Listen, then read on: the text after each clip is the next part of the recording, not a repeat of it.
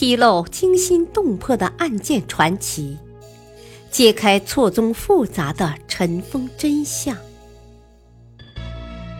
欢迎收听《古今悬案、疑案、奇案》，作者陈晓东，播讲汉月。汉光武帝与阴丽华。帝王也有真爱。汉光武帝刘秀起兵打天下之前，曾经到过新野，听说殷君有个女儿名叫殷丽华，长得美貌无双。刘秀虽然没见到过，却从心眼里喜欢她，总是念念不忘。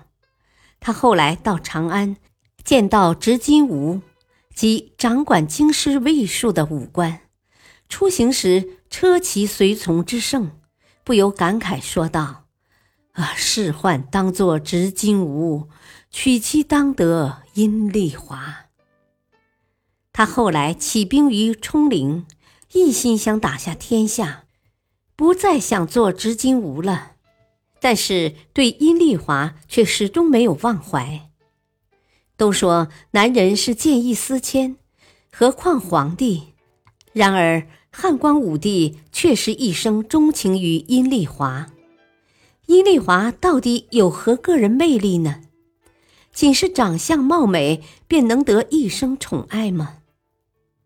汉光武帝刘秀，汉高祖九世孙，长沙定王的后裔，九岁而孤，寄养在叔父刘良家里。他有两个哥哥，长兄刘斌，次兄刘仲，都气度恢宏，轻才仗义。刘秀更是生得一表人才，待人接物慷慨磊落，行事更是睿智勇毅。刘秀完成学业后，从长安回到故乡，与殷丽华的兄弟殷实。殷兴都结为生死之交，他们对刘秀的尊重和钦佩，也加深了殷丽华对刘秀的爱慕。刘秀兄弟在南阳起兵后，正在长安游学的殷实立即回到家乡，聚合子弟宗族宾客千余人参加起义。昆阳大战之后。刘秀终于和他心仪已久的殷丽华喜结良缘。三个月后，刘秀奉更始之命前往洛阳，与新婚妻子依依惜别。这一别就三年。为争取真定王刘阳的支持，作为权宜之计，刘秀不惜答应娶刘阳的外甥女郭氏为妻，终于借得精兵十万。击败王朗，扩清河北，于是他拒绝了更始皇帝的封号，决定另立王朝。不久即帝位于不南的千秋亭，以建武为年号，定都洛阳。刘秀想起了尚在娘家的阴丽华，就把她从玉阳接到洛阳。久别的夫妇终于相聚。殷丽华却没有想到，他的身边已有另外一个女人。于是，在册立皇后的问题上，就出现了一个问题：是立郭氏为后呢，还是以殷丽华为后？尽管郭氏是刘秀患难相随的红粉知己，虽然在戎马恐哄中，郭氏一直追随左右，并已身怀六甲。但依然只得了一个贵人的称号。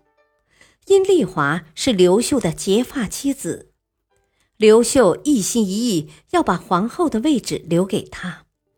星夜派侍中傅俊将她迎来洛阳，不料殷丽华却说：“困厄之情不可忘，而况郭贵人已经生子。”坚持不肯接受皇后的册封。光武帝迫不得已，只好立郭氏为后，封殷丽华为贵人。阴丽华放弃了皇后的身份，却得到了刘秀越来越浓烈的爱。她的淳朴善良，她那女性的伤感、世事谦让的性格，总让人心生爱怜。而且她姿容出众，不失母仪天下的气质。为弥补阴丽华没有坐上皇后的愧疚，刘秀经常光顾她的寝宫，嘘寒问暖。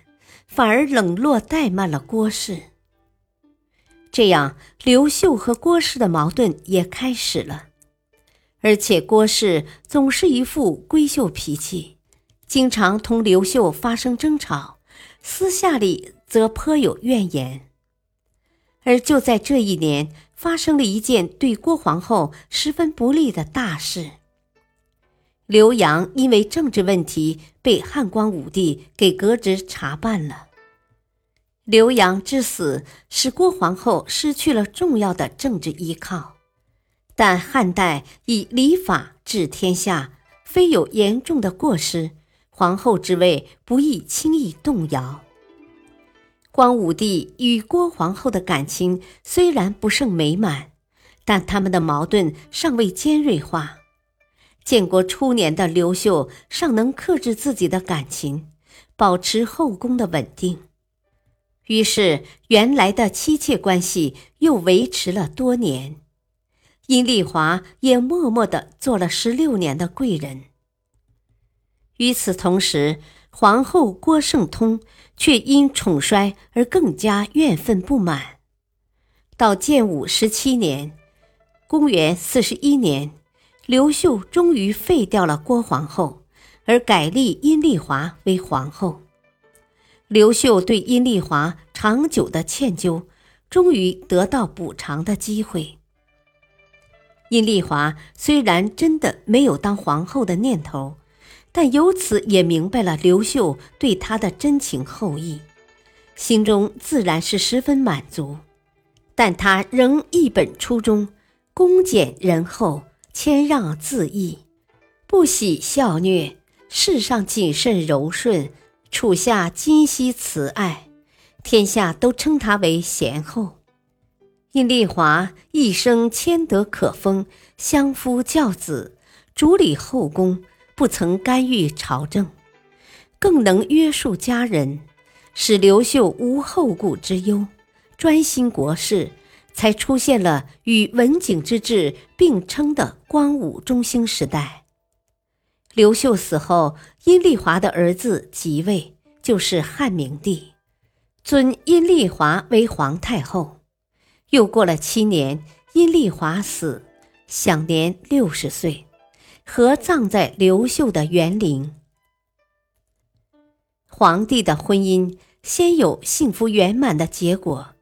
而刘秀、阴丽华却和谐的令人羡慕，这固然是由于刘秀的宽仁厚德、惜念旧情，而阴丽华的貌美德高与安分守己是最重要的因素。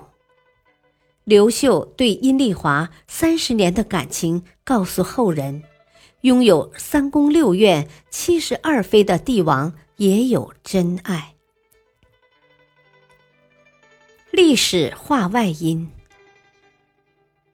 两千年过去，拂去多少尘世，几百代流逝，总有些东西留下印记。在爱情的传说里，有两个古人继续感动着新的世纪。这两个人就是刘秀和他的结发之妻。南怀瑾曾经评论过阴丽华。自秦汉以后，可以称为帝王体制时代较为贤良的后妃，为数实在寥寥无几。以开国创业的那些帝王来说，除了汉光武的阴丽华和朱元璋的马皇后以外，即如李世民的长孙皇后，还当退居其次。感谢收听。下期播讲：情迷姐妹花，赵飞燕、赵合德同是汉成帝之谜。敬请收听，再会。